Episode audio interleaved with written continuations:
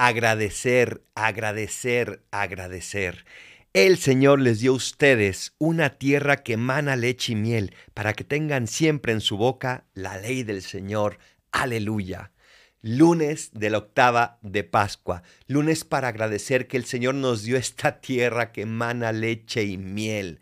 Proyectémonos a un pueblo que ha estado en el desierto, que ha caminado con sed, que ha tenido que buscar cómo sobrevivir y ahora recibe este regalo de una tierra que emana leche y miel.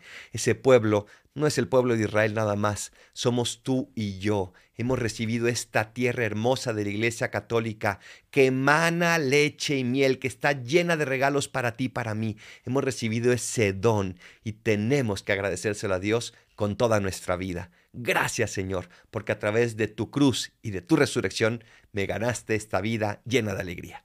Soy el Paradolfo, recen por mí, yo rezo por ustedes. Bendiciones.